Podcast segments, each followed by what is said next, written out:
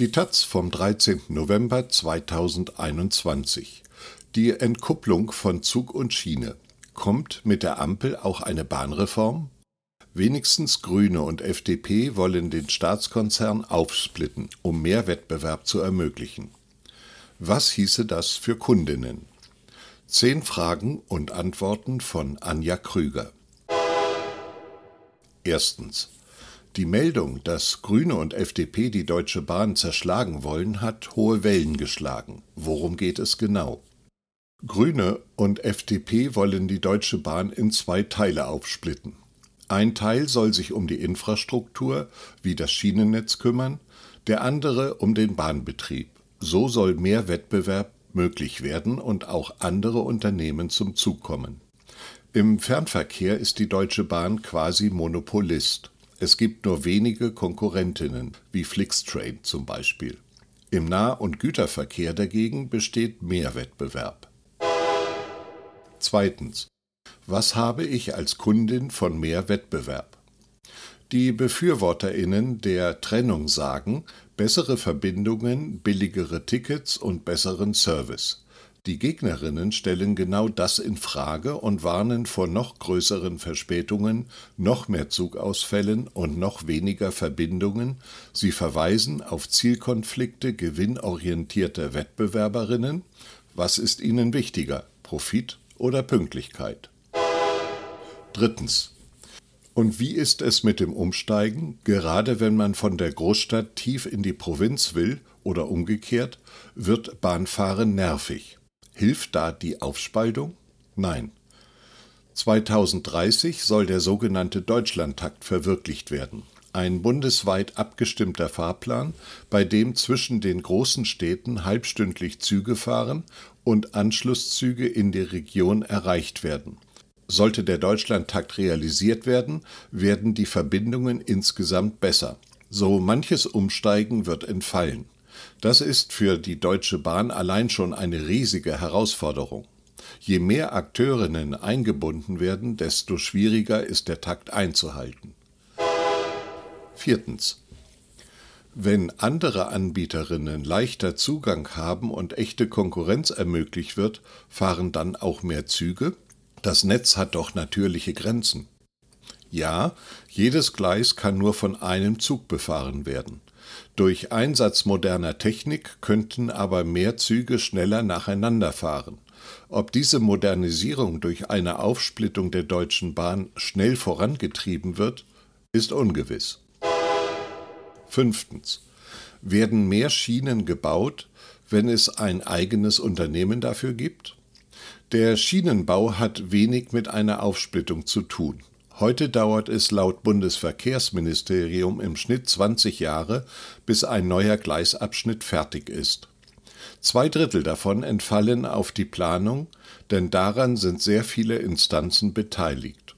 Mehr Leute in Genehmigungsbehörden, straffere Bewilligungsverfahren und zügigere Finanzierungszusagen bringen schneller mehr neue oder reaktivierte Schienenwege als das Herauslösen der DB Netz aus dem Gesamtkonzern.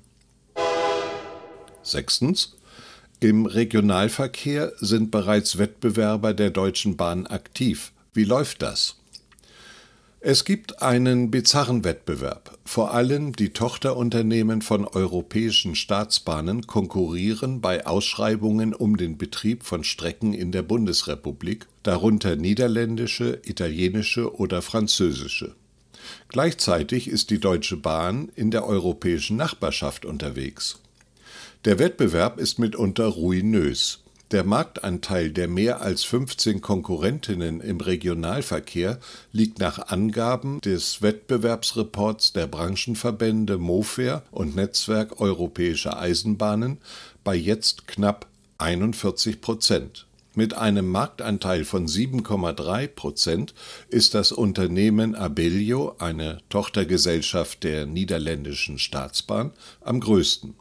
Abellio betreibt in Deutschland 52 Linien, unter anderem die RE1 von Aachen nach Hamm in Nordrhein-Westfalen oder die Frankenbahn in Baden-Württemberg. Jetzt ist Abellio pleite. Das Insolvenzverfahren läuft. Hohe Verluste sind auch wegen Vertragsstrafen aufgelaufen, die wegen Verspätungen fällig waren. LandespolitikerInnen suchen jetzt händeringend nach Lösungen, damit die Züge nicht einfach ausfallen, etwa die Übernahme der Strecken durch andere Betreiberinnen. Siebtens. Wer außer Grünen und FDP will eine Aufspaltung? Auch die Verbände der Bahnkonkurrentinnen im Nah- und Güterverkehr sind dafür. Ihre Mitglieder versprechen sich davon bessere Bedingungen für ihr Geschäft.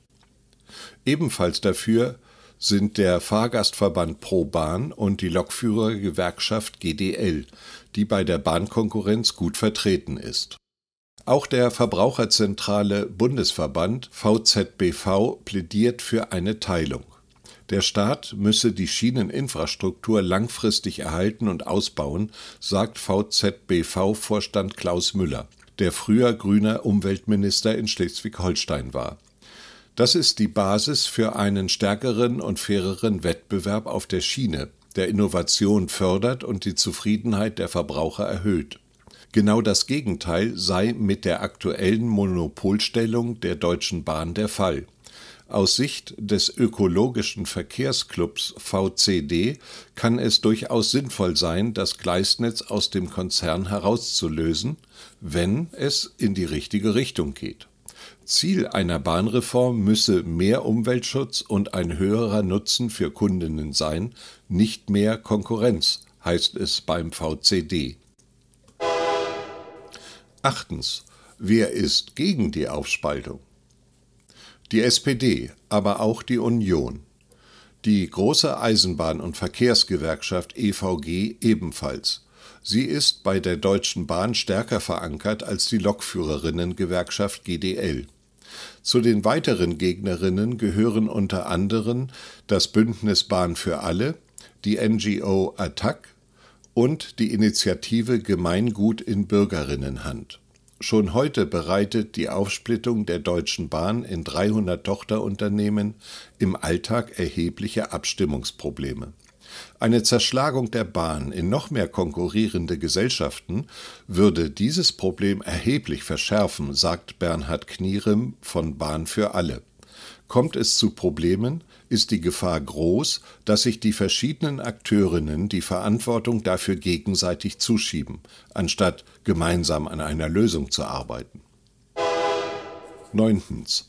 Wollen die Gegnerinnen eine Aufspaltung, dass alles bleibt, wie es ist?